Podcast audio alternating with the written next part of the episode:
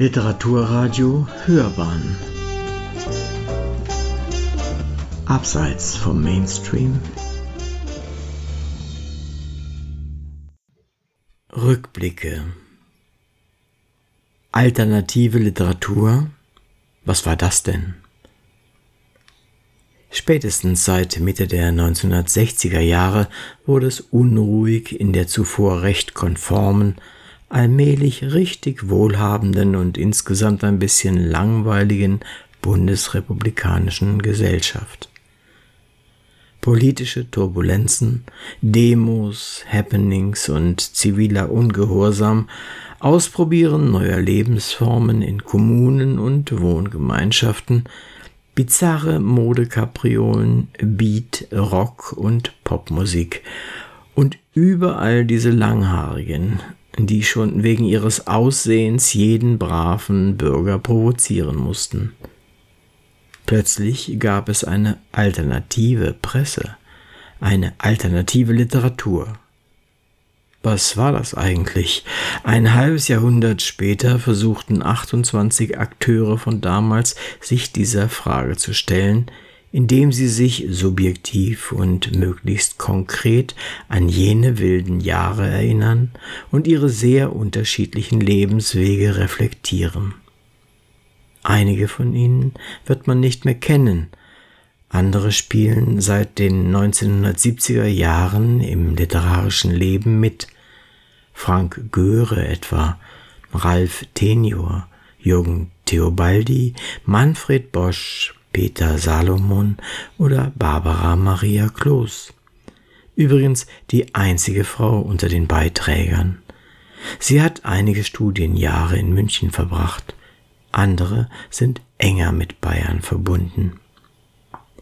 Ich entdeckte, welches klangliche und sprachliche Potenzial im Dialekt steckt, schreibt der 1944 geborene Fitzgerald Kuss der seinen Weg zum 1975 entstandenen und 34 Jahre lang am Nürnberger Theater gespielten Erfolgsstück Schweigbub skizziert. Dabei kam mir zugute, was ich vom Pop gelernt hatte, das Zitieren von Sprache in allen Erscheinungsformen. Alltag wird so in einen anderen Zusammenhang gestellt zur Kunst der aus Niederbayern stammende Manfred Ach, dem in München die verwöhnten Burschis und Mädis aus den Villengegenden schrecklich auf die Nerven gingen, studierte meistens im Wirtshaus Atzinger, wo die Rotzek, rote Zelle Germanistik, mit den Forstwissenschaftlern um die Wette soff. Mit Gedichtbänden wie Beste Empfehlungen oder Percussion versuchte er um 1970 die Revolte in Sprache umzusetzen und die Trennung von Poesie und Politik aufzuheben. Benno Käsmeier berichtet, wie es zur Gründung der Szene-Zeitschrift und und des bis heute wichtigen Maro Verlages kam. Dort erschien auch das erste Buch seines Jugendfreundes Tini Stricker. Trip Generation wurde ein Riesenerfolg weit über die Alternativszene hinaus.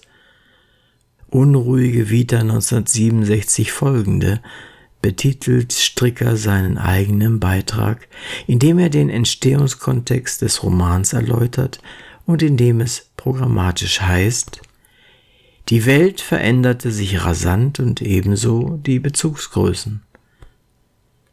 Seit 1969 seien immer mehr seiner Texte in Zeitschriften wie den Horen oder dem Pult, im Metzger oder in Spontan publiziert worden, berichtet der 1950 in Fürth geborene Gerd Scherm, der, wie viele andere Alternativautoren, herausstellt, dass das Ulcus Molle Info, das Josef Wintjes in Bottrop betrieb, das unverzichtbare Zentrum des alternativen Literaturnetzwerks gewesen ist.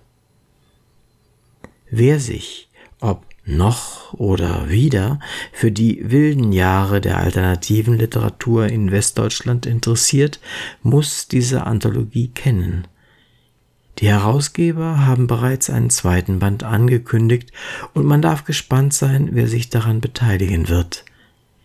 Der für die damalige Szene äußerst wichtige Ingolstädter Autor Karl Ludwig Reichert sollte jedenfalls nicht fehlen. Sie hörten Rückblicke, alternative Literatur, was war das denn? Eine Rezension von Klaus Hübner. Sprecher war Uwe Kulnig.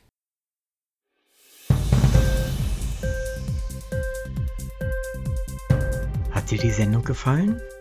Literatur pur, ja, das sind wir. Natürlich auch als Podcast. Hier kannst du unsere Podcasts hören.